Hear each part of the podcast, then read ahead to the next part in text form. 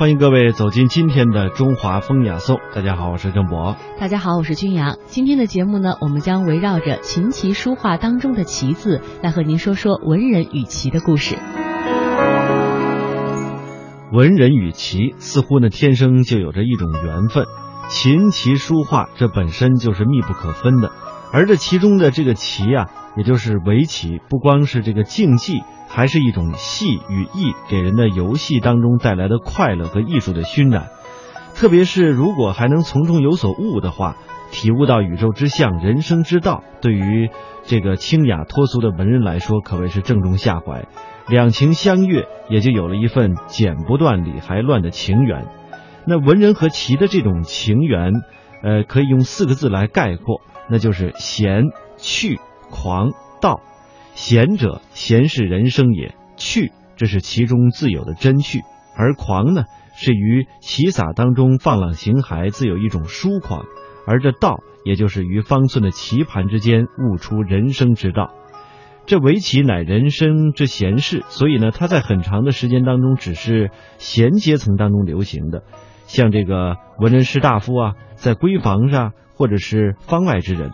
而自宋代以后啊，一些市井闲人也加入到了围棋爱好者的行列当中，文人呢便属于这样的一个有闲阶层。文人大约应该是属于志于道，具有着强烈的社会使命感。就像孔子弟子所说的“事不可以不弘毅，任重而道远”。也就是说呢，很多的文人索性后来就仰天大笑出门，归去来兮做了隐士。这时间一充裕啊，当然便可以随心所欲。寄情于诗酒琴棋当中了。还有一类人也曾经想以读书做敲门砖，走仕途经济之路，但是由于种种原因报国无门，就只好做了职业文人。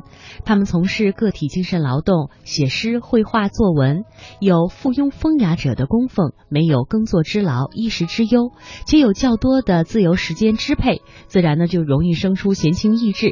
闲着也是闲着，喝不喝喝酒，下下棋，随时而且呃过。呃，明代呢，画家唐寅，还有清代的小说家蒲松龄，大概都是这种类型的。其实，更多的文人呢，是在忙和闲之间想寻求某种平衡。他们一边在做官，另外一方面呢，或者是有意，或者是无奈，他们内心当中总有一种隐士的心态。苏轼、王维自不必说，而像民族英雄文天祥起兵抗元，慷慨激昂的正气歌，或者是《出师表》鬼神气壮烈，当冠日月，生死安足论。另外一方面呢，他也有闲云野卷无声，醉时推敲一色棋这样的闲情风雅的诗句。这种起源于四千年前原始社会末期的国粹，传说呢是我国第一个皇帝尧发明的。